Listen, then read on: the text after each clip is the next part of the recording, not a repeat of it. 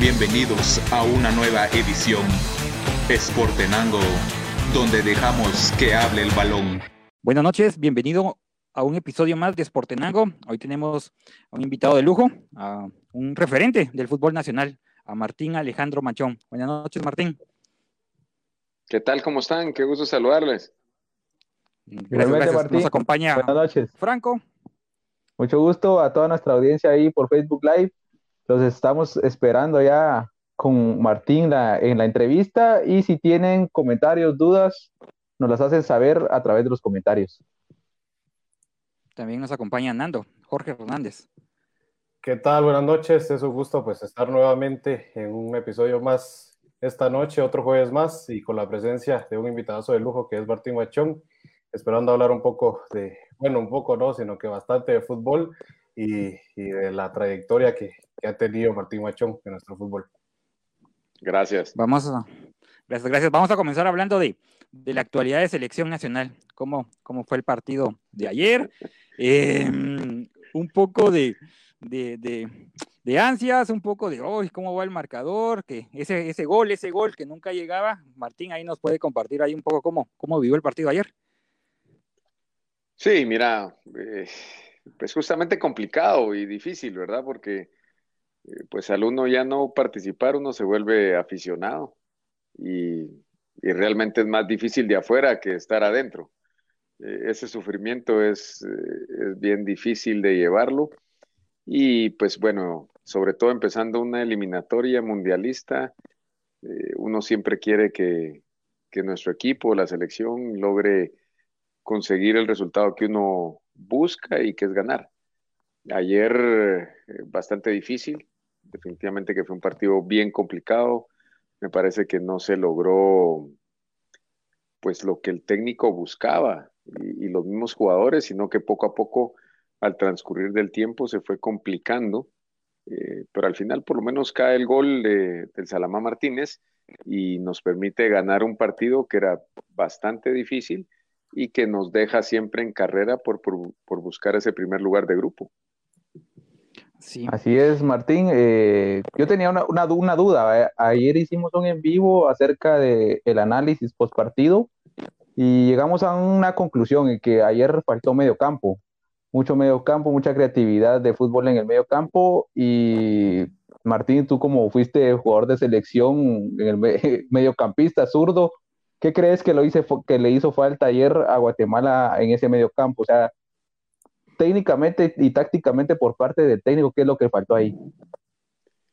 Bueno, mira, concuerdo con ustedes y lo hablábamos nosotros aquí con compañeros, eh, eh, el hecho de que hacía falta un creativo. Me parece que selección está padeciendo de tener un creativo que tenga la pelota, que busque generar espacios, eh, que, vea esas diagonales que puedan hacer los delanteros y que no busquemos solo eh, el pelotazo, porque nos volvemos muy eh, como, eh, como muy fáciles de, de- de detectar lo que estamos haciendo. Y me parece que eso es algo que, que el profesor Amarini tendrá que analizar mucho y, y que podamos tener a alguien que, que sea un revulsivo, alguien que, que tenga esa pelota, que la pida, que la quiera, pero sobre todo de tres cuartos de cancha para adelante, que es lo que realmente padecimos y que nos fue generando al final esa dificultad de hacer gol.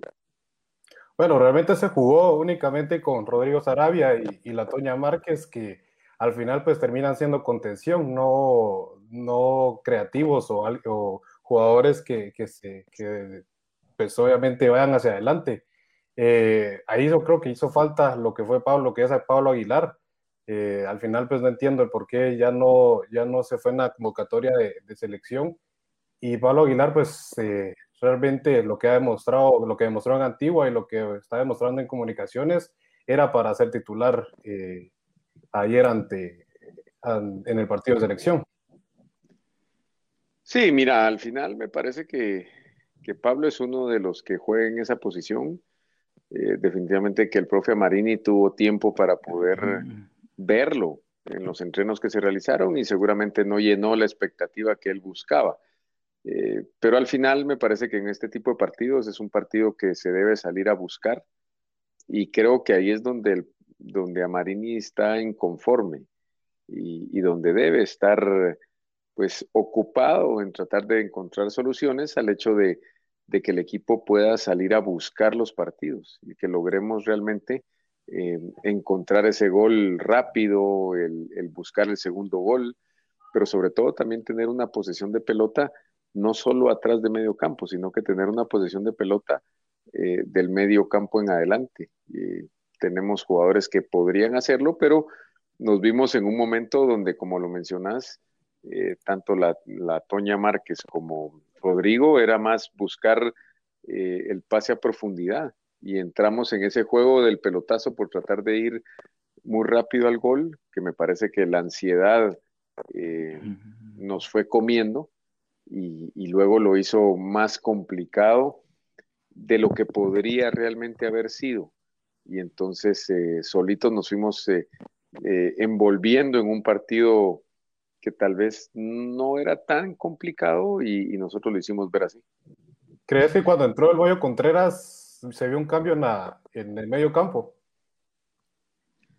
Sí, mira, el Moyo es un jugador de muchísima calidad y, y, a pesar de que él entra cuando hay ya un jugador menos de parte de Cuba, me parece que si lo ves, él entra a querer ir hacia adelante, a ver cómo abría las bandas, eh, si la pelota se perdía, tratar de ir a presionar y, de realmente eh, hacer que los compañeros eh, pues sintieran ese ímpetu, esa actitud, ¿verdad? Esa perseverancia de querer ir y buscar más.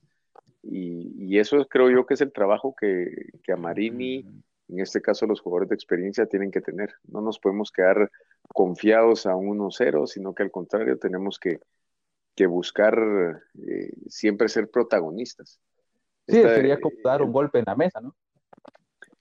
Correcto, y al final las eliminatorias es, es complicado, porque al final jugar eliminatorias es difícil porque sabes que si te ganan, te dejan fuera. Y entonces esa presión, eh, ese como yo, entre broma y broma comento que ese costal de papas que tiene uno encima, eh, empieza a pesar más.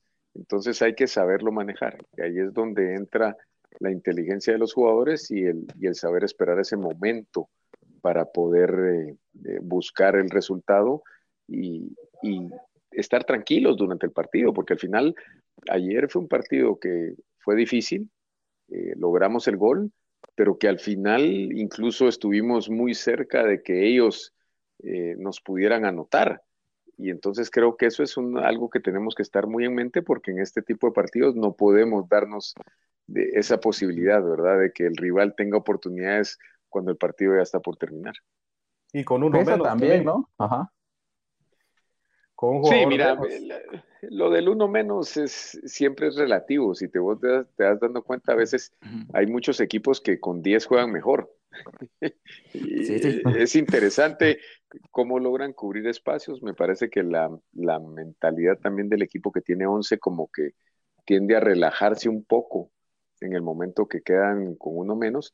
Y es algo que también, como te digo, cuerpo técnico de selección tiene que trabajar porque no puedes confiarte.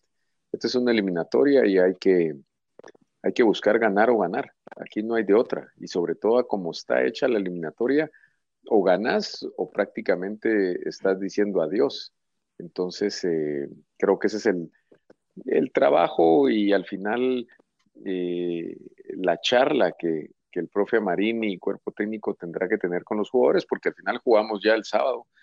Eh, es demasiado rápido, pero que ellos puedan entender lo que se quiere y que logremos ganar de visita, que será un importante resultado para nosotros.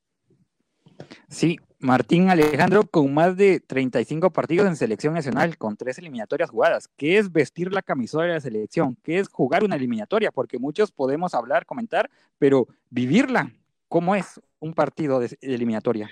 Sí, no, es, mira, es interesante. Logré llegar al final. Nosotros tuvimos un problema también que al final es similar a lo que le pasó a esta selección, que es el hecho de que en nuestro momento decidieron que no participáramos internacionalmente dos años. Eh, y eso pues lógicamente nos mermó.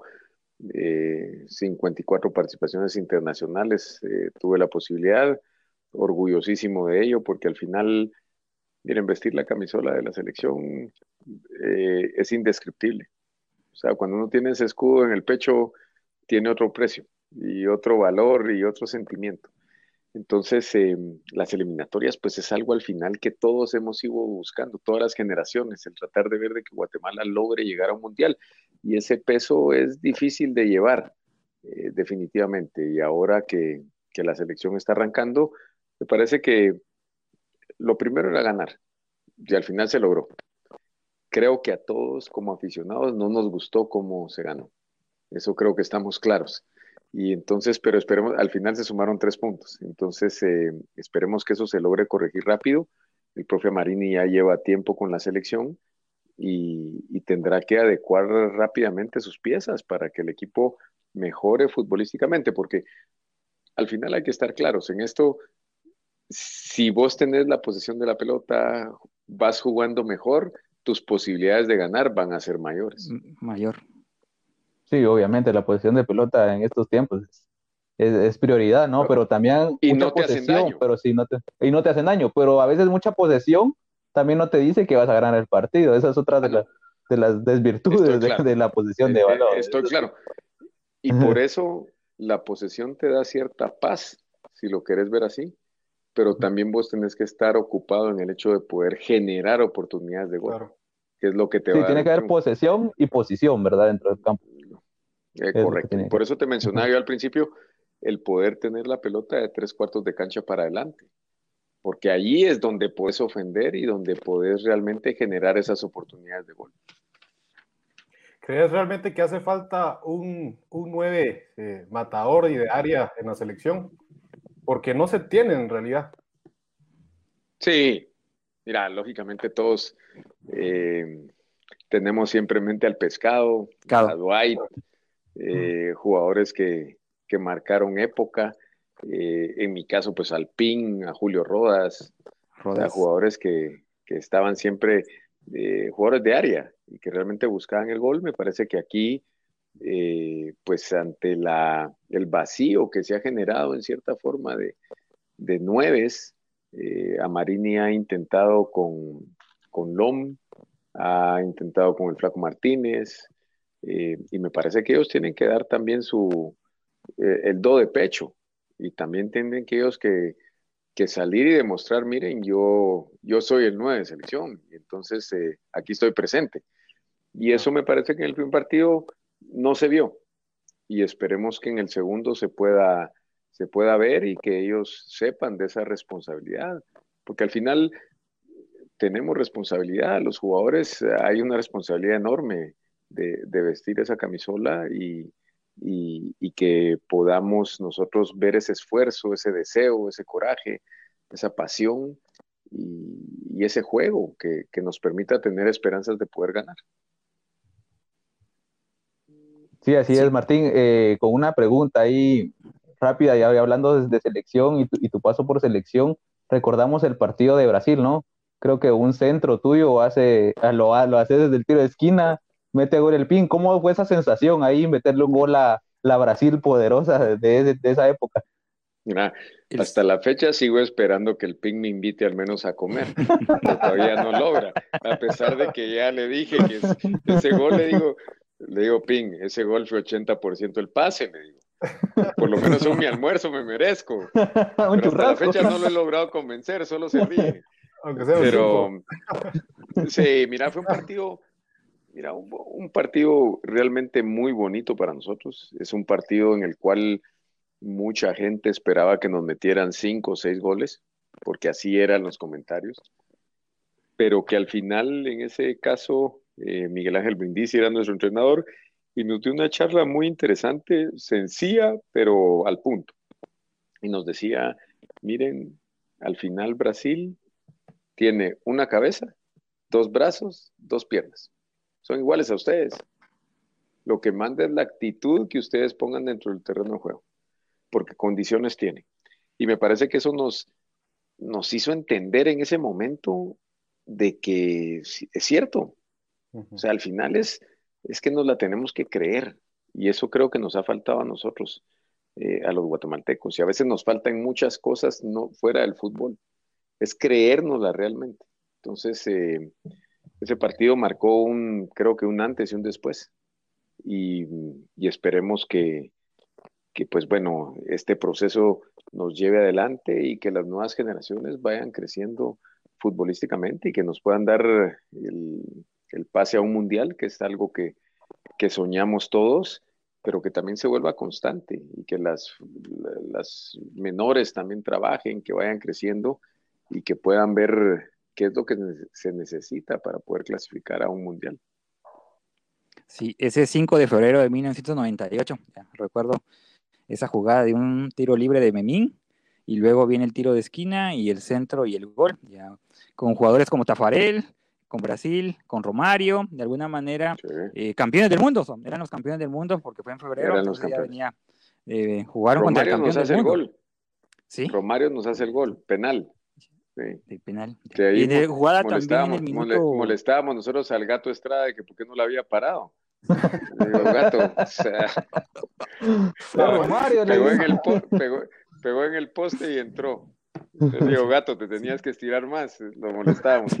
Pero eh, sí, mira, fue un, fue un partido muy interesante, un partido donde intentamos nosotros jugar y eso me parece que es lo que no podemos olvidar. Nosotros debemos regresar a nuestras raíces eh, y eso es eh, la famosa chamusca, o sea, cómo jugamos en la cuadra, o sea, cuántos no nos tocó jugar en la cuadra y es hacer lo que sentís. Y creo que eso es lo que debemos de regresar, tenerlo muy en mente, tomarlo como base y que, cada quien juegue y haga lo que sabe hacer. Y eso nos va a permitir a nosotros ser más fuertes. Sí, esa parte que comentás de jugar la chamusca. Recuerdo una anécdota de niño. Estábamos jugando y siempre era como que el portero, el gato Estrada, eh, Miranda, ya. Y había un compañero, o sea, un amigo, un niño, estábamos niños, que era, él tenía, o sea, era pelón, ¿ya?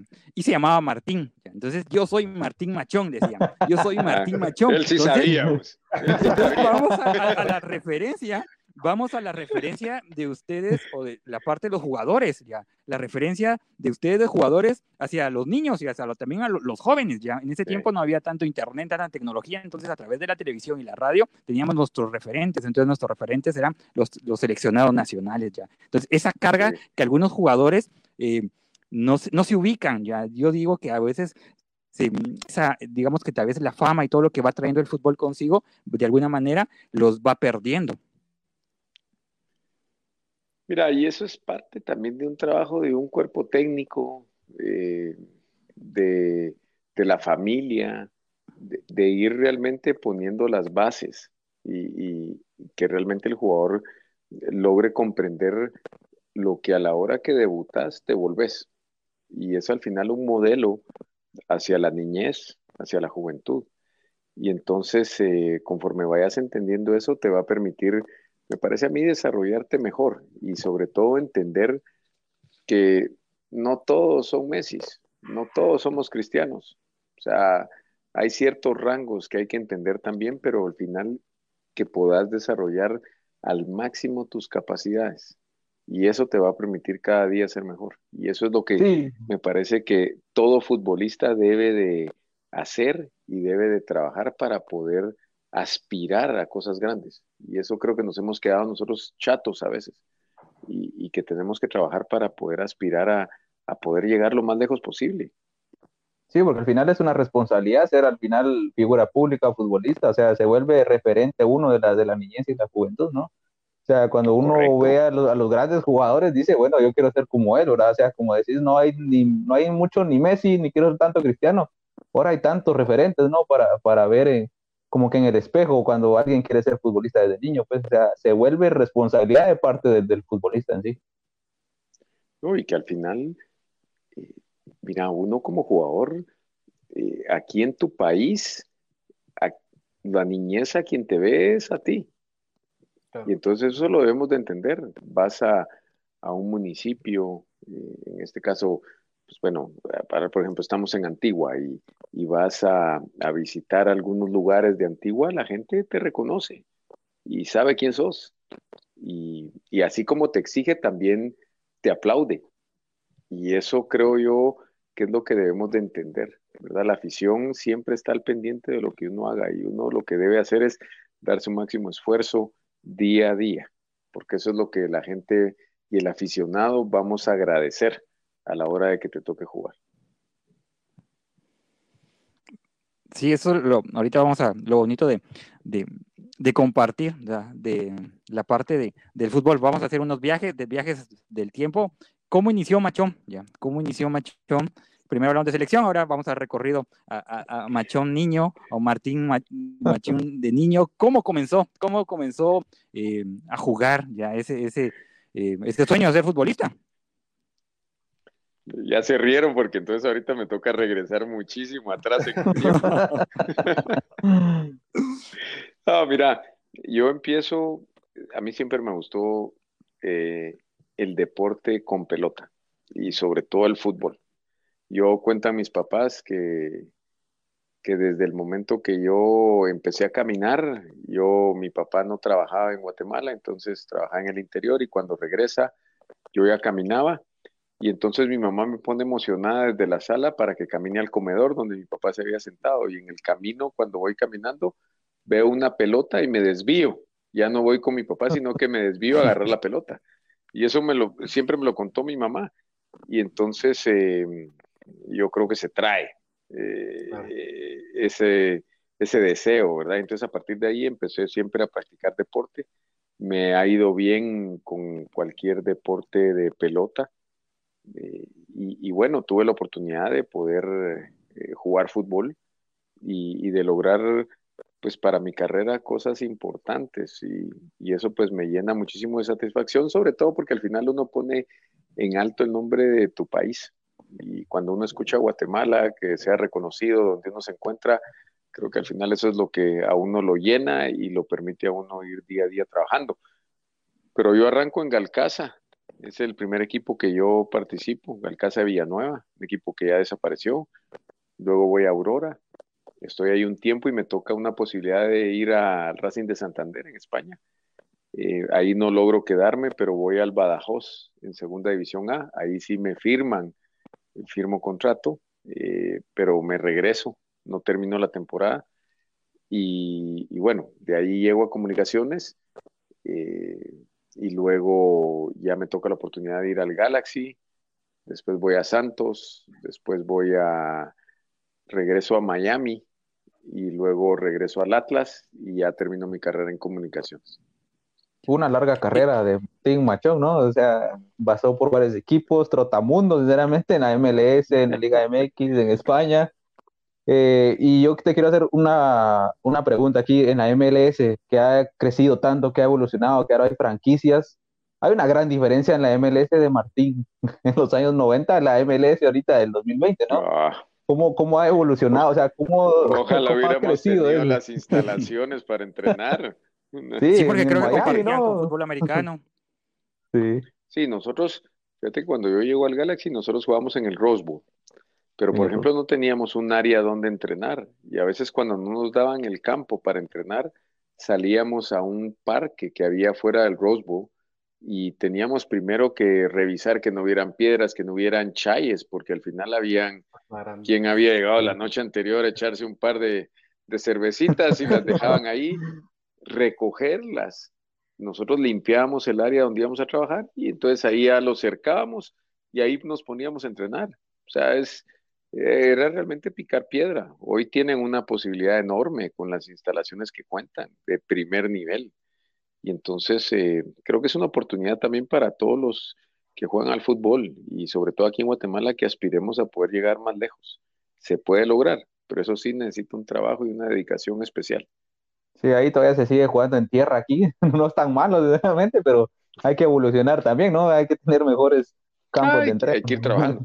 Todos hay, todo hay que ir mejorando porque te genera lesiones, eh, ¿verdad? Y, si uno quiere ser mejor, tiene que tener buenas instalaciones, porque al final el ah. fútbol se ha, cada vez ha ido cambiando a un tema más físico.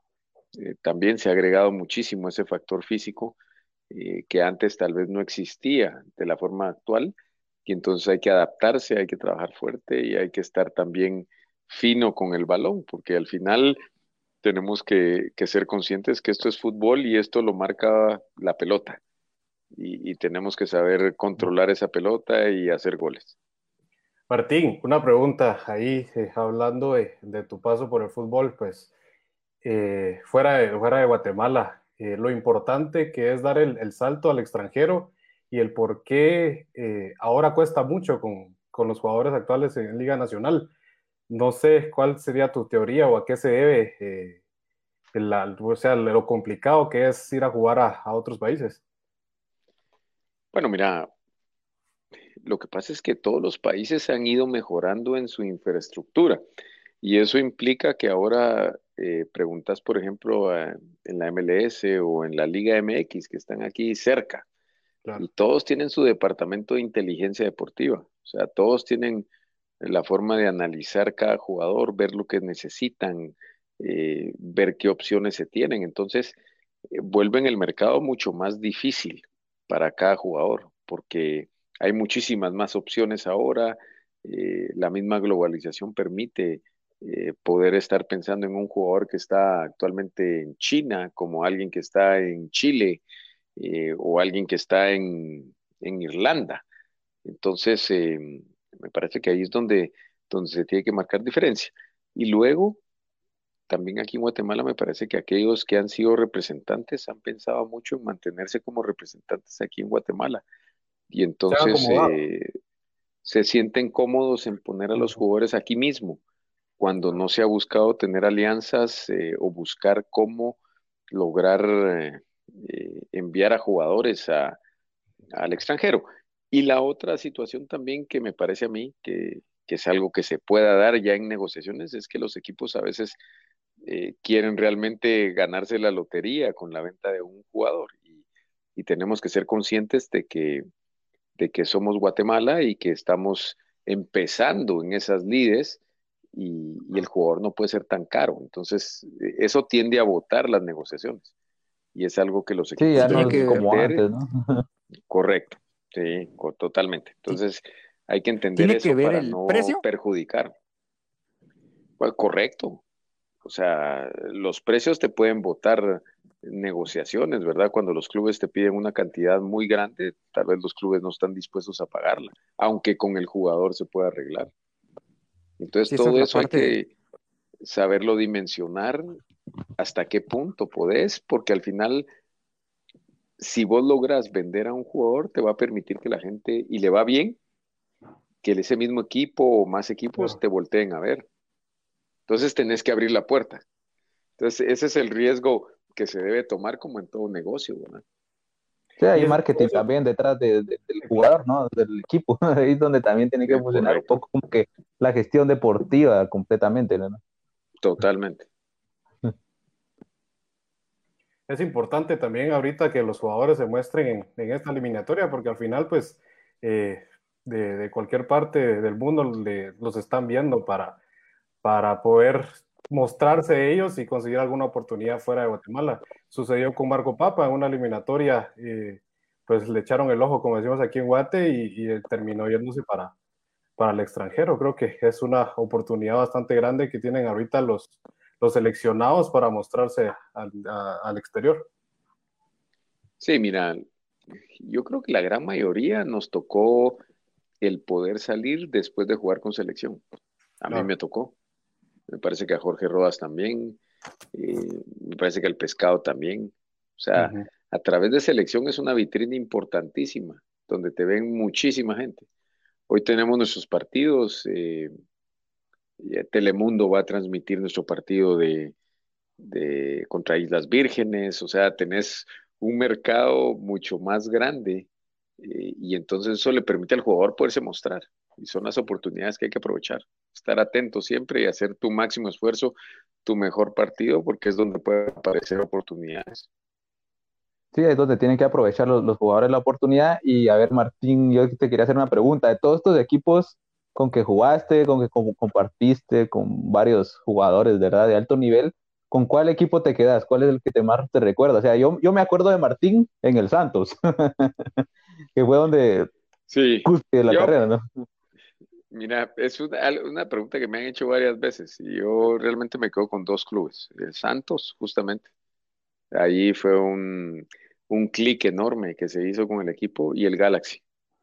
Ahí también otro clic enorme que se hizo con el equipo y con los compañeros eh, que me permite hasta la fecha tener una relación importante con muchísimos de ellos. Somos realmente hicimos una amistad eh, eh, muy grande y que se mantiene hasta la fecha. Sí, uno, de los referentes del Santos era, Borghetti, ¿no? Correcto, Jared es un gran amigo. Yo me imagino que ponerle pases a Jared Borghetti a la cabeza, que gran definidor de con, los goles de cabeza. Un abrazo. Un abrazo. en Santos está el Tato Noriega, está Miguel España, eh, está Torres Servín, que estuvo aquí en Guatemala también dirigiendo. Eh, teníamos Hugo Marcelo Velar, era un paraguayo, José Miguel, portero, Adrián Martínez, que después queda de portero.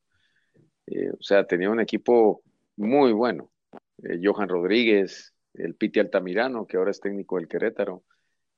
realmente equipo muy sólido y nos quedamos en semifinales, nos ganó el Toluca la semifinal que era el Toluca de Cardoso, de María Morales, de Fabián Estay, o sea, fue un, o sea, duelos importantes, ¿verdad? Y, y, muy emocionantes. Sí, en esta situación de compartir vestidor en el Galaxy con Kobe Jones, Fuegos, en el Santos con Borghetti y otra cantidad de jugadores referentes de cada país, eso, eso le da un plus a los legionarios ya. Y ese aprendizaje que no, no estoy demeritando la Liga Nacional, por no, pero es otro tipo de jugadores en otras ligas. Y es que al final, eh, si uno busca salir de, de, tu liga es porque vas a una liga mejor. Y eso realmente es lo que uno debe buscar, aspirar a más, a crecer futbolísticamente. Y eso es lo que te da el poder salir. Y por eso es importante, yo trato de hablar con los jugadores de que eso es lo que tienen que hacer, hay que buscar salir. Puede que se dé, puede que no se dé, pero tenés que trabajar día a día pensando en que se dé esa posibilidad y que se abran puertas. Y lo vas a lograr con tu rendimiento, porque al final está en cada uno. Si haces bien las cosas, eh, correcto, las posibilidades van a estar presentes. Y ahora con Antigua, Martín, ¿qué es lo que está pasando con Antigua? Yo tengo una gran duda esa de Antigua que no ha podido ganar un solo partido lo hemos venido hablando en varios, para, en varios, en varios episodios de aquí en Esportenango y queremos saber qué, qué es lo que sucede con el equipo Panza Verde. Sí, mira, me parece que, que al final fue una situación de partidos donde no encontrás la fórmula. Creo que al final Antigua eh, dejó ir a jugadores importantes en un torneo donde estaba muy cerca al inicio del torneo y, y no había realmente tiempo para poder trabajar a los nuevos que pudieran venir. Y eso la antigua lo sintió. Eh, si te das cuenta, la antigua ha dominado partidos, pero no hemos logrado llevar a gol. Pero hemos sido dominadores de los juegos. Pero se ha jugado bien, pero nos falta el gol, que al final es lo más importante. Sí, al final te da los eh, tres puntos, ¿no? correcto. Entonces, eh, eso creo que, que, se ha entendido. Ahora han venido nuevos compañeros al equipo eh, que esperamos que nos puedan contribuir con, el poder llegar al gol o hacer el gol. Y me parece que como el equipo ha estado jugando, es un equipo que tiene buenos jugadores, tiene talento, jugadores que han sido campeones y que, pues bueno, en el fútbol a veces hay rachas y salir de las rachas cuesta, sean positivas o sean negativas. Eh, a veces cuando es positiva tenés una suerte que aunque te lleguen 10 veces, pegan en el tubo y no entran. pero cuando estás negativo, eh, tal vez es la única jugada que tuvieron y te la clavan en el ángulo. Entonces, Así de malo eh, sí, y, entonces eso es lo que se está trabajando con la venida ahora del profesor Montoya. Estamos eh, pues realmente muy contentos y, trabajando muchísimo. El equipo está contento, compenetrado y estos días de, de que no ha habido partido oficial creo que nos ha ayudado muchísimo para que Antigua se vea muy diferente a lo que ha sido eh, en este mes de abril que va a ser bien complicado y que, van a haber eh, prácticamente casi 10 partidos eh, en el mes que tenemos realmente que sacar adelante esta nave y, regresar a Antigua a los lugares que merece. Todas van a Sí, ser son- finales son- entonces, de aquí en adelante. Son 30 puntos, Ah, sí. eh, son 30 puntos, son 30 puntos que tienen ahorita para, están en una zona no tan cómoda, la zona de a un punto del descenso, ahí peleando con, con Sacachispas, pero son 30 puntos, todavía queda, todavía queda. El mes va a ser algo intenso. No, hay, hay, hay puntos, pero sí, como bien lo mencionaban, eh, cada partido es una final. Y Antigua, sobre todo, tiene que demostrar que se construyó un equipo para buscar clasificar y buscar el título. Claro. Entonces también corresponde a que lo tenemos que demostrar partido a partido. Entonces hay que encararlas como finales y, y esperamos que desde el primer partido empezar a, a hacer lo que el equipo sabe y que los jugadores saben y lo que se les ha estado trabajando y que eso nos permita rápidamente salir de la posición que estamos y empezar a pensar en ir hacia arriba, que es lo que queremos. Claro, y, y lo mencionábamos en, en programas anteriores, Antigua realmente siempre está para, para pelear los primeros lugares. Y pues obviamente en este torneo actual, pues eh, ha sido la sorpresa de que va último en la tabla, no ha ganado ni un partido, únicamente dos puntos. Y, y Antigua se arma para, para ser campeón al final. No estamos hablando de, de un Sanarate o de un Sacachispas sin, sin desmeritar, que se arman para mantener la categoría. Y Antigua realmente siempre se ha armado para competir a, a ganar el título. No, total, y sobre todo cuando ves los nombres, eh, Mena, Claro. Osorio, Jairo, Jairo Arriola, sí. eh, el Chaco, eh, Jerry, o Domínguez. sea, Marco, o sí, sea, todo. tenés una eh, cantidad de jugadores que son jugadores eh, y muchos jugadores que podrían estar en selección, bueno, y están, Moy, eh, Kervin, que están ahí en selección. Entonces, eh, sí, mira, estamos convencidos de que lo vemos como un accidente y que ahora nos toca a nosotros eh, componerlo lo antes posible. Y estamos ya ansiosos de que inicie nuevamente este- el, torneo, luego de que ya la selección juegue y empezar con todo y empezar a sumar desde el primer partido y, y empezar a pensar, como te decía, en buscar los primeros lugares. Y al final hay tantos puntos que nos permite todavía pensar en poder clasificar y poder pelear el título. Entonces, esa es nuestra mentalidad, eso es lo que los jugadores quieren y es para lo que están trabajando. Claro, Sí, muy en buena una- charla aquí en, en, en Sportenango y gracias a todos los amigos de ahí que se reportan a través de la fanpage. Aquí hay una pregunta de Jorge Fidel Hernández para Martín. ¿Qué posibilidades tiene Antigua GFC en, en el actual campeonato según Martín? Bueno, mira, yo que estoy en el día a día con los jugadores, te digo que tenemos posibilidad de clasificar. Yo sí lo veo que vamos a estar en la pelea. O sea, sí eh, se siente, pero aparte el trabajo que se está haciendo eh, te demuestra de que es un equipo que va a ir creciendo, que no arrancamos como se quería, pero es un equipo que va a ir creciendo bastante partido a partido y, y nuestra afición lo va a ir eh, viendo, pero a la vez también sintiendo. Y Sí, porque ahora está eh, difícil por la situación del COVID, no, no tener la, Eh. el calor de ahí del, del número 12, ¿no? Es No, muy y que, y diferente. que estamos ansiosos nosotros de que, de que ya por lo menos Antigua pueda bajar a amarillo y, Claro. y ya poder tener la presencia de aficionados porque al final es un impulso grande. Eh, es importante también eh, eh, el sentir el apoyo de tu gente. Y, y Sí, es el entonces plus, esperamos ¿verdad? que, Es el plus ahí. Sí, ah, sí, esperamos que, que todas las pruebas que se han ido haciendo y que tanto la municipalidad ha estado realizando como el Ministerio de Salud permitan eh, demostrar que ya vamos bajando en casos aquí en la Antigua y que la afición pueda acercarse lo antes posible al estadio. Y algo que motiva también a la afición antigüeña, creo que, que es el alumbrado en el Estadio Pensativo, que, que ha sido un sueño para la afición antigüeña desde hace mucho tiempo. Y poder presenciar un partido de Liga Nacional de noche en el Pensativo, creo que cualquier aficionado o cualquier antigüeño lo sueña.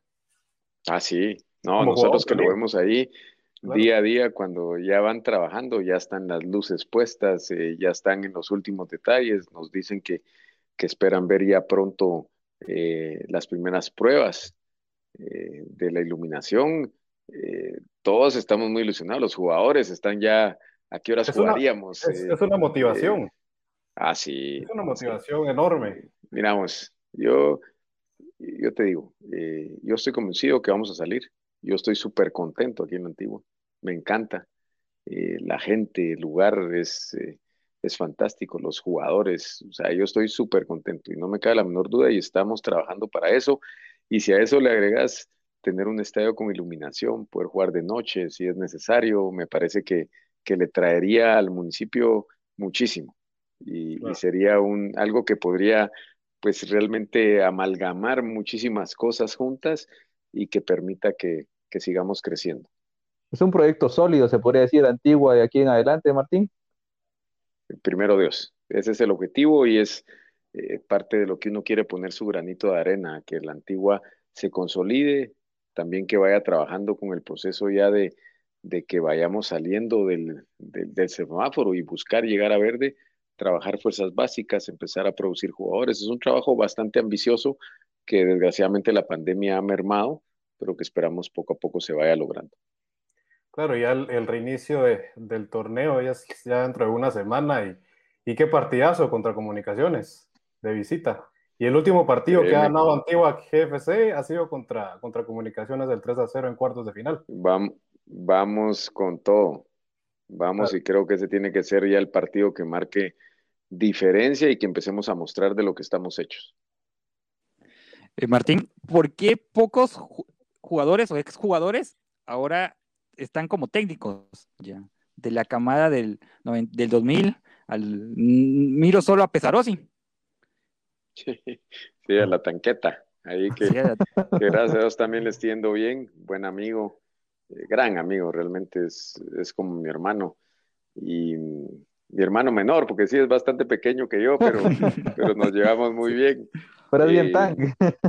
Mira, me parece que al final también nosotros tenemos que buscar esas posibilidades. A veces tal vez nos quedamos esperando a ver si llegan. Yo creo que hay que salir de la casa y, y empezar a tocar puertas. Y, y hay que tratarse de involucrar y, que eso te permita estar en el, en el mapa, en, en la voz de la, de la, gente y que te permita llegar. Entonces, por eso yo, yo sí te digo súper agradecido con esta oportunidad que me ha dado Antigua y vamos a aprovecharla al máximo. Vamos a dar nuestro máximo esfuerzo porque necesitamos también más gente nuestra, ¿verdad? Que, que se involucre, que, parte importante. que, su, que su experiencia la pueda trasladar a las nuevas generaciones. Es clave. Sí, eso es importante. nos, pregunta Isaías Chajón, nos pregunta Isaías Chajón, eh, ¿cuál es el gol que recordás, Martín? El que más recordás. ¿Gol que yo hice? Sí. Bueno, por lo menos hice algunos, sí me acuerdo de varios.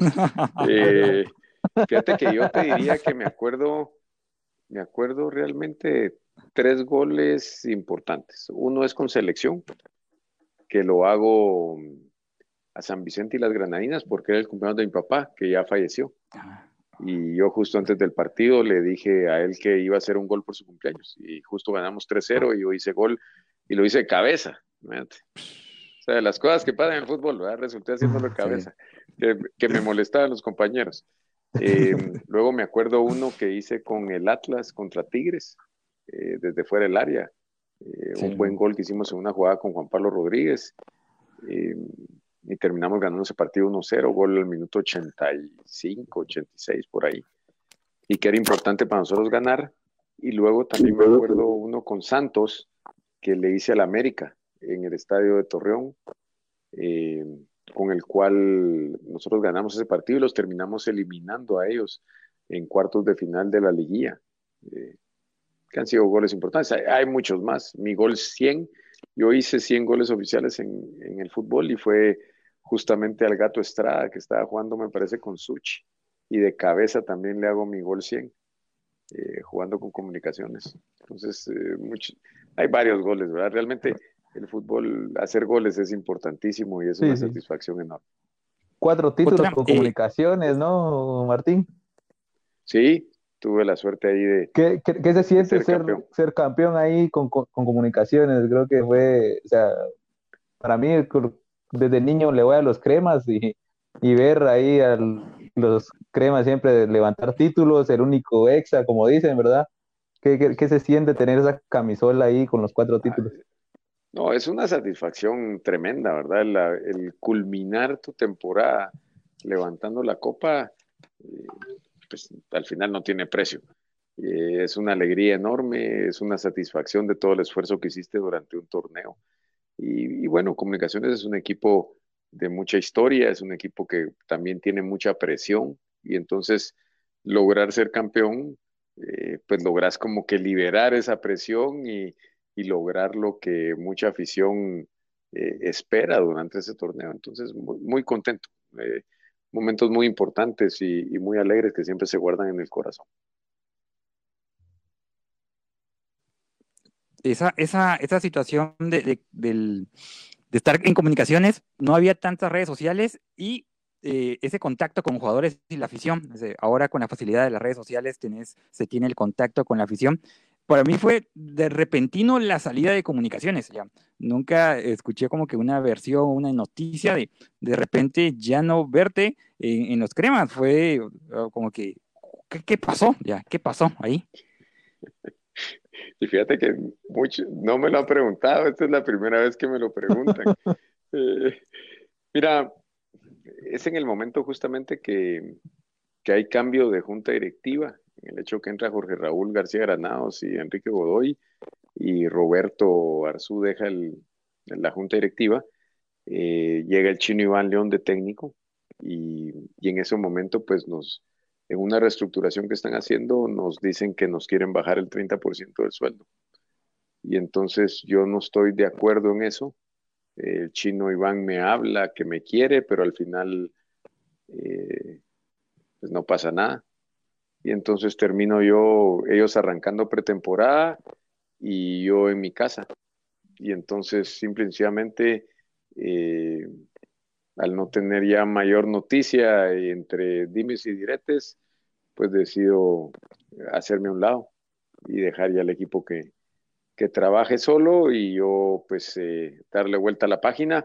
Eh, momento difícil, momento triste porque yo sí quería todavía seguir jugando, pero, pero bueno, eh, se dio de una forma que tal vez para mí no lo esperaba de comunicaciones, pero que sabía que al final así sucede y entonces uno debe estar preparado también para esos momentos. Sí, esa parte de, a través ahora de las redes sociales, los jugadores en sus comunicados, esa es más contacto directo. Entonces tenía esa duda, ya porque eh, en ese tiempo no había tanta, tanta información y sí, de repente Martín Alejandro Machón ya no estaba, entonces, oh, se fue Martín y, ni despedida ni nada. ahora he tenido que aprender a manejar Instagram. Y a mis hijos enseñándome a manejar Instagram.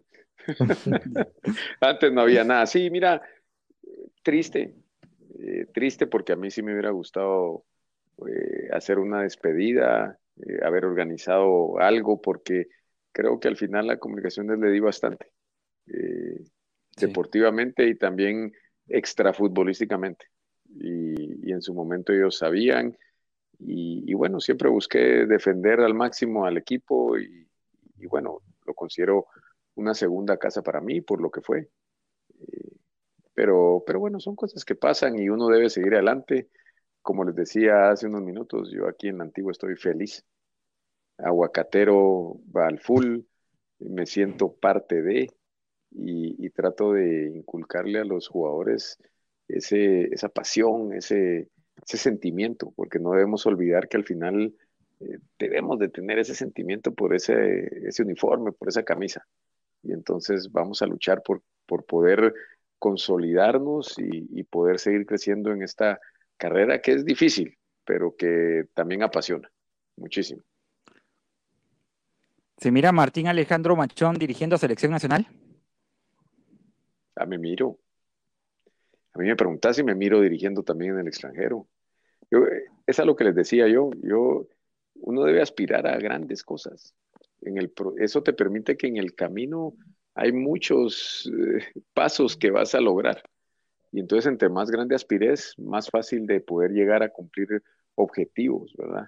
Y, yo sí me veo así y sueño con dirigir equipo de Mayor, con dirigir en el extranjero y, poder llegar también a selección nacional.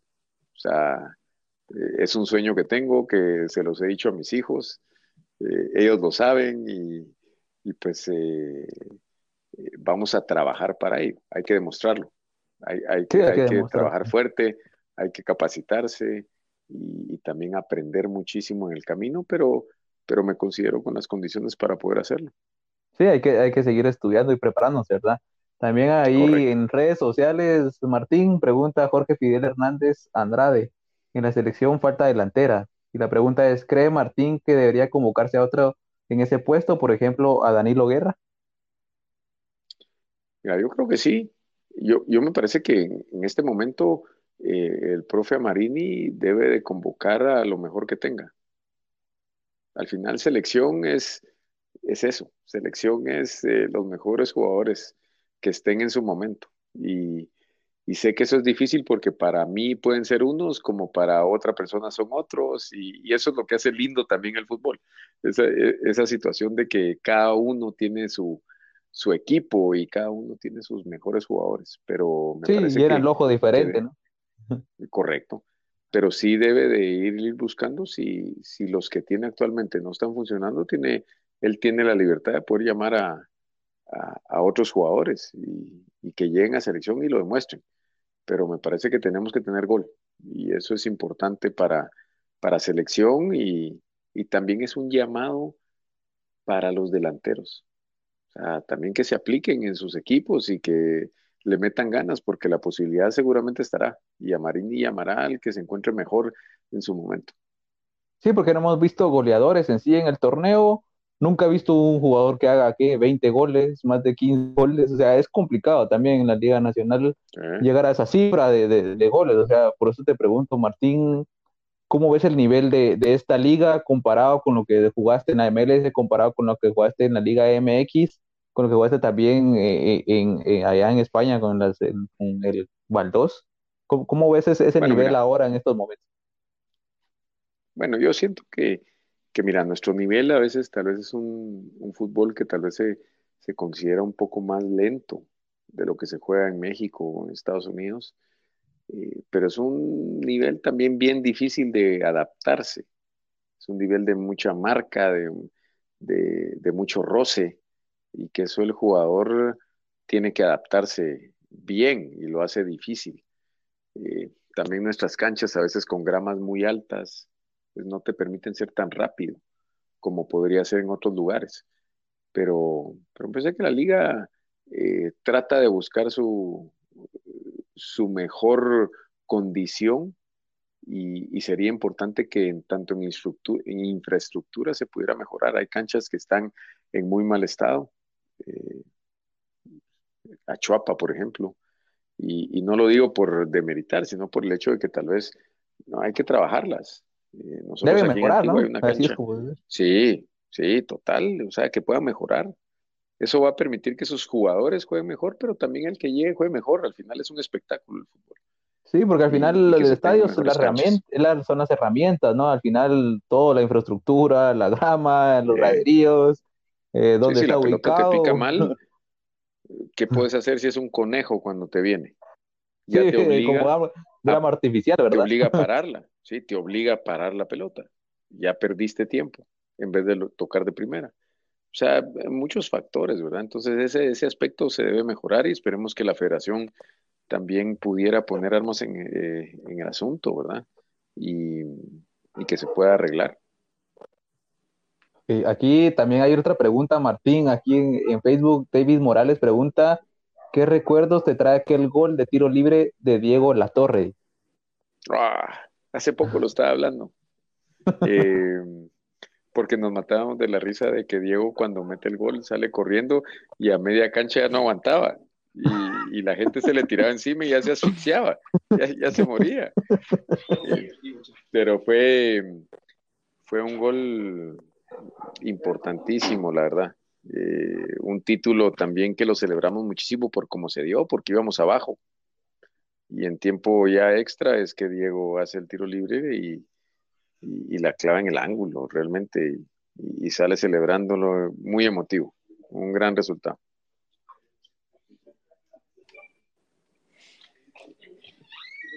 Y la parte de la tecnología en el deporte, la parte de la tecnología en el deporte, el bar y todo eso, ¿ayuda o de alguna manera lo complica? Entonces, ¿cómo, cómo mira esa evolución de la tecnología al deporte, en este caso al fútbol?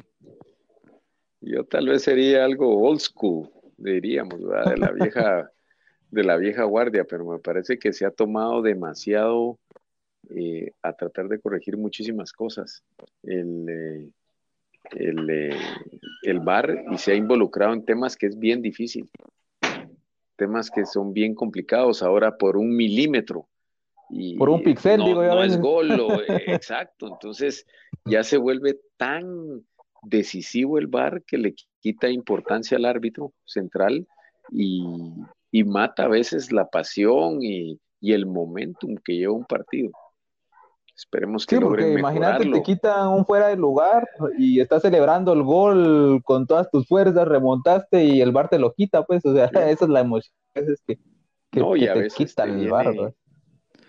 A veces te viene jugadas de mucho antes, jugadas de, de que hay una falta en medio campo y te para eso. Regresan. Sí. De- Totalmente. Sí, no estoy, no estoy de acuerdo. Creo que hay cosas de mejorar, hay cosas que son importantes porque también te quita allá no hacer tan, tan tramposo, si lo querés ver así, ¿verdad? Que a veces la gente se pasa de lista y engaña al árbitro, pero hay otras cosas que sí te afectan muchísimo. ¿Cre- ¿Crees que, que si hubiera existido, A ver, Martín, ¿cuál crees que si hubiera existido el VAR en aquella final de Municipal contra Antigua, en el gol que, que no le validaron a Antigua, hubiera sido, hubieran, lo hubieran validado si hubiera existido el VAR? Válido. Válido, ¿verdad? Así va a ver, ¿eh? No, no se hable más. Válido. Ahí está justo el. Cabal, hay una foto detrás del arco donde, donde se ve que el balón entró, pero, pero bueno, Sí. eso también es, es, es lo, que, lo que al final, pues también Municipal eh, aprovechó de, de esa picardía también, se le podría llamar, de, de no tener esa tecnología aquí en nuestro país. Y, y la emoción, pues se la terminó llevando Municipal en esa final. Correcto. Así es. Eh, pues, Pasa, ¿verdad? Y, y así es el fútbol. Y creo que esa es la esencia que, que tal vez uno que es eh, eh, de esa vieja guardia no quiere perder. Y, y Claro. muchos no quieren perder. Entonces esperemos que FIFA eh, pueda cada vez ir mejorando mejor las decisiones que se deban tomar con el VAR y que permita no, no matar el juego, o sea, no perder ritmo, eh, porque al final parte de lo que hacía el fútbol diferente es el jugar tus 45 minutos más el tiempo de reposición, no que ahora a veces ha- han habido partidos que es donde paras hasta tres minutos porque no saben ni qué decisión tomar. Y eso le quita esa sensación, ¿verdad? Esperemos que lo logren arreglar. Sí, esperemos que lo logren arreglar. Y ya que decís que sos old school, ¿verdad? ¿Cómo ves si volvemos a los tiempos de la MLS, a la MLS de aquellos penales que tenía que correr el, el jugador y meterle los shoutouts? ¿Lo crees conveniente ahorita en estos tiempos y eh, cambiarlo No. por los penales o te quedas con los tenía- penales? No, me quedo con los penales. Si así me preguntan varios, eh, varios jugadores, me dicen, mire, ¿y cómo eran los shootouts? Y les digo, miren, no era fácil porque te ponían la pantalla así enfrente eh, con los cinco segundos y venían cinco, cuatro, tres, dos, así venía el retroceso. Entonces salías con la pelota desde un poquito como tres cuartos de cancha, pero Claro. ya con el reloj en retroceso. Y entonces viendo Claro. al portero, viendo al reloj, porque si no le pegabas a tiempo también no valía. Me quedo con los penales. Complicado, Sí, complicado, ¿no? Tiene que penales. tener un Total. ojo arriba y un ojo abajo. No, sí, no, total.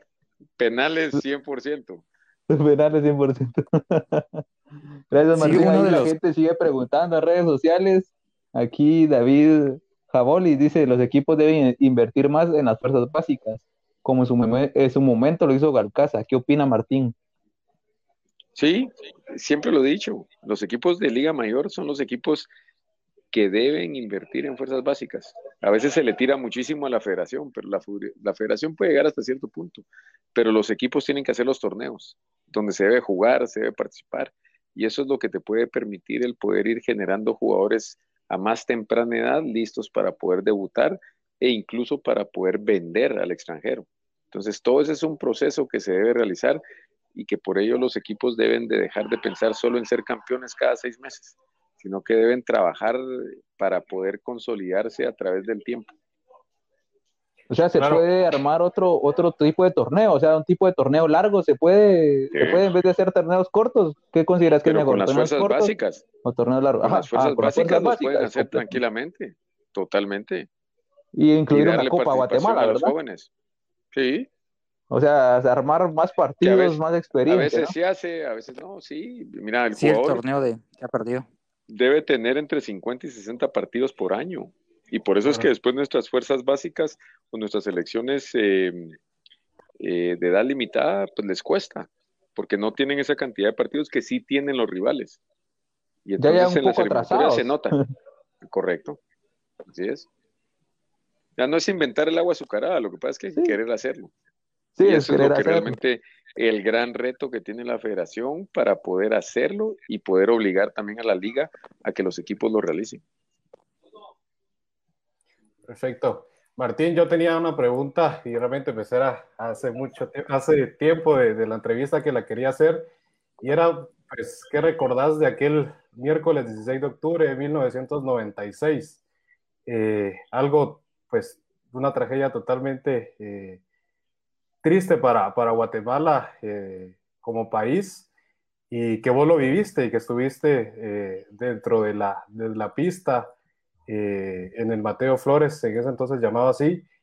Eh, ¿Cuál fue ese sentimiento al momento de que salís de, los vestidores y, miras a, todas las personas, pues obviamente ya acostadas en la pista?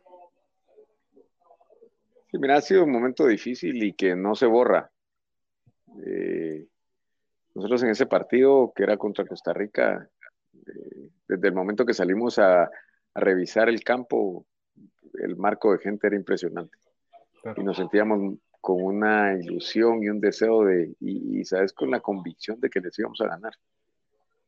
Y entonces empezamos a calentar y en eso pues llaman al doctor, sale el doctor, mientras nosotros calentábamos allá dentro del camerino, eh, porque así lo quiso Horacio, era el técnico. Eh, y nos llegan a decir, miren, el partido se va a atrasar sí, 15 minutos porque falleció una persona. Y entonces entre nosotros, pues bueno, asustados, pero dice uno, entre la cantidad de gente que había, pues al final son situaciones que pueden llegar a pasar.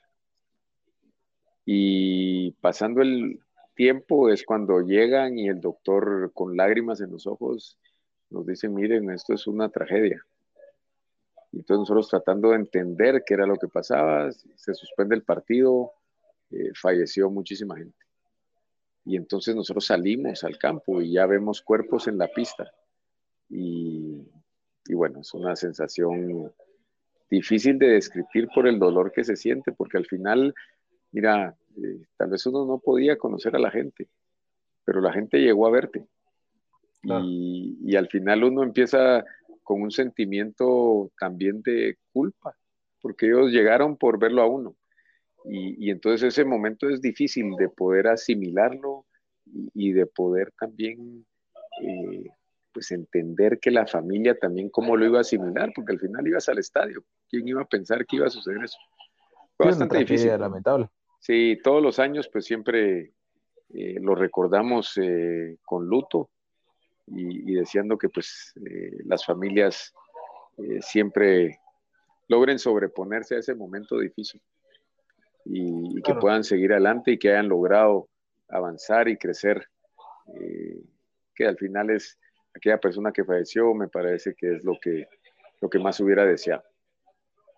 Sí, claro, y en, pues en los datos de, de esa noche fueron 91 muertos, los cuales 5 eran niños, 13 mujeres y 73 hombres. Es algo realmente lamentable que pues todos los años, como vos decís, se conmemora y pues a 25 años ahorita que, que se van a cumplir en octubre, eh, esperemos realmente que, que las personas que, que, sufrieron con esa tragedia eh, hayan asimilado y, y, pues llevado pues este proceso, porque al final se termina siendo un proceso de, de luto. ¿A vos como jugador te marcó tu vida eh, este, este momento? Ah, sí. sí. Vos jugás porque te gusta.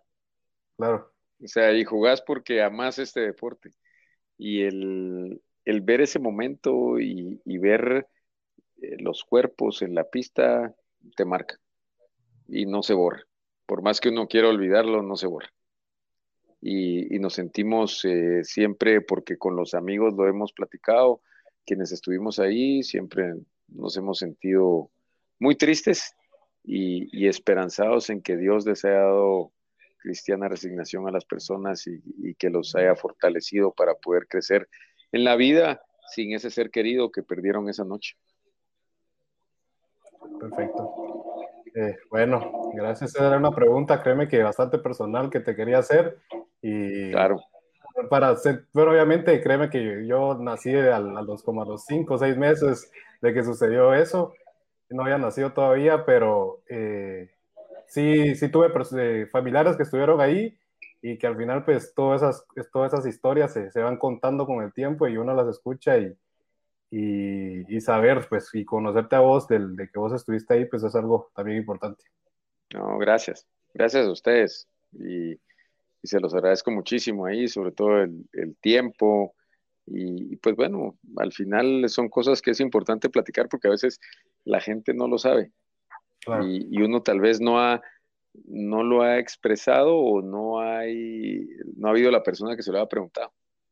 Y, y el tiempo pasa pero es importante que las familias sepan que uno no lo olvida, que siempre van en, ese recuerdo siempre está en nuestro corazón y hay que aprender a vivir con él.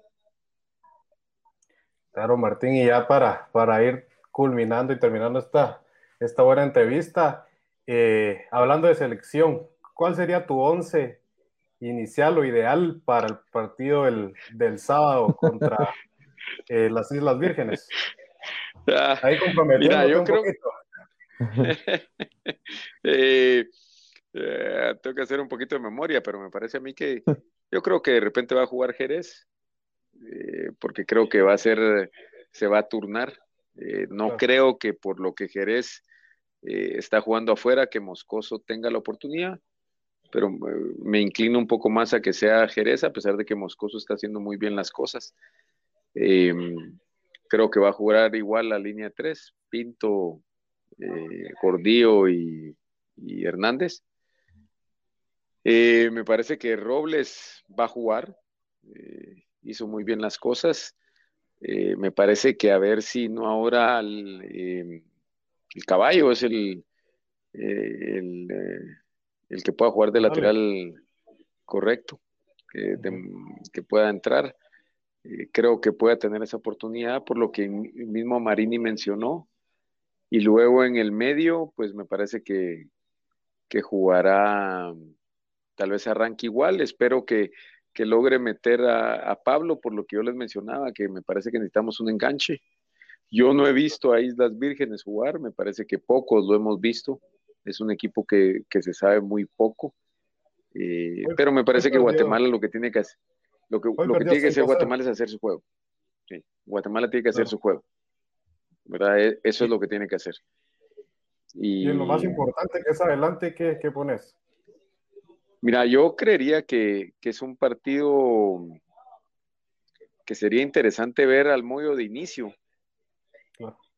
Aunque que tal vez se, se, piense que no está para 90 minutos, pero me parece que pueda dar el, ese toque de liderazgo que es importante en selección y, ese buen control de pelota que todos sabemos que al final el Moyo eh, le da la pelota y no la, la va a recibir bien y va a tratar de dar un buen pase. Creo que eso necesitamos y que pueda buscar la profundidad. Y, bueno, adelante me parece a ver si no, creo yo que jugar con dos puntas. Yo creo que, que habría que intentar meter dos puntas para buscar ese gol. El Flaco Martínez es el momento de demostrar si ah. está o no está. Perdón, la, tal vez suene muy fuerte, pero me parece que, estamos en un momento donde ha sido un jugador que, tiene mucho potencial, pero es que es el momento de mostrarlo. Eh, sobre todo en eliminatoria y, de la misma forma también al hombre. Bueno, mira, ya este es eliminatoria, entonces aquí es donde valen. Y, y, me parece a mí que el Chucho López es un buen jugador. Me parece que nosotros también eh, se le ha tratado de meter demasiada presión y él tiene que ser consciente de que no la trate él de cargar toda, porque por momentos en el partido trató de, se veía como que él quería hacer el pase gol o hacer el gol. Entonces que él necesita un equipo a su alrededor y que le ayude a, a poder funcionar, porque es buen jugador. Sí, porque al Entonces, final juega once, buen ¿no? jugador como equipo. Al Sí, final el fútbol correcto. es un equipo de, de- es un deporte de conjunto y Chucho no se tiene que cargar la responsabilidad, obviamente, porque Eso. está jugando en el América. Muchos dicen, tiene, si está jugando en el América, tiene que jugar Sí. perfectamente, ¿verdad? O sea, se, se le- se se le ataca mucho en ese sentido y me imagino que el jugador lo resiente, pues, obviamente, la presión dentro del Entonces, campo. Yo creo que, que también para él es importante poder jugar en el Mateo. Creo que te vas quitando como ciertas presiones de encima y, y yo me, me parece que a partir de aquí lo va a ir haciendo cada vez mejor y que él vaya entendiendo eso precisamente como equipo. Eh, nuestra arma de Guatemala va a ser como equipo, no en individualidades. Sí, por supuesto. A ver, Martín, a ver, para ir terminando, ¿qué cábalas tienen los jugadores ahí antes de, de- de entrar a, a los partidos? Vos como, como, como jugador. Hay un ¿cuáles tenían? montón. ¿O, eh, había música? ¿Qué, qué, qué había antes de los Hay partidos? Había un montón. Bueno, siempre hay en el camerino. De los equipos siempre, y sobre todo canciones eh, ya conoce entre el grupo y que nos identifica. Eso, y son las que se ponen. Eh, Sí, porque yo yo escuché ahí con el Santos como que era siempre- mariachi, ¿no? Yo soy izquierdo. y entonces yo siempre al campo entraba con la izquierda primero. Ay, y ay, hasta la fecha lo hago. Si yo voy a Aún entrar al campo, entro con la izquierda primero. De las cosas que lo hacen a uno cómodo, pero, pero todos los jugadores por lo regular siempre hay, la gran mayoría tiene sus ciertas cábalas que hacen, que me pongo primero la, la calceta derecha, pues, siempre lo ves, eh, un calzoncillo que me gusta y ese es el que uso, que me sienta cómodo. Eh, Hay siempre hay muchas, ¿verdad? Y, y, y- y se practican y, y es parte del ritual de, de camerino para, para todos los que toca salir a jugar. Sí, cada quien tiene su, como que su manera particular y peculiar y, y muy como que sagrada de alguna manera. De alguna manera. Ya no los oí, Ahí no me no escuchas. sé si me escuchan. Perdón, ¿lo escuchas? Sí, sí, sí, te escuchamos ahí. Sí. Eh, ¿Nos escuchas? ¿Nos escuchas, Martín? Creo que tu, lo- los audífonos de él se desconectaron. Tus audífonos se desconectaron. ¿Nos escuchas? Ya no los escuché, ¿Ya no? no sé si me oye. ¿Ahorita sí nos escuchas? Eh, sí, te, sí te escuchamos. No sé si nos escuchas. Te escuchamos, escuchamos. Martín. Te escuchamos. ¿Sí? ¿Nos escuchas? Desconectó. ¿Nos escuchas, ¿Me Martín? escuchás? Sí, sí, Sí, sí, te escuchamos, sí. Martín, te escuchamos completamente. Perfecto. ¿Me escuchás? Eh, Sí, sí, Sí, sí, te sí. escuchamos, te escuchamos. escuchas? Yo ya casi no los escucho, pero les agradezco muchísimo el tiempo. gracias. Martín. Sí, la parte, Muchas gracias. La parte final. Gracias No. por compartir. Gracias, gracias. Muchi- muchísimas gracias. La pasé súper bien y quedo a las órdenes. Es perfecto, Gracias, perfecto. Gracias, Pues un saludo Gracias. a todos los uh, aficionados y un fuerte abrazo. Gracias. Martín. compartirla. Buenas noches. Hasta luego.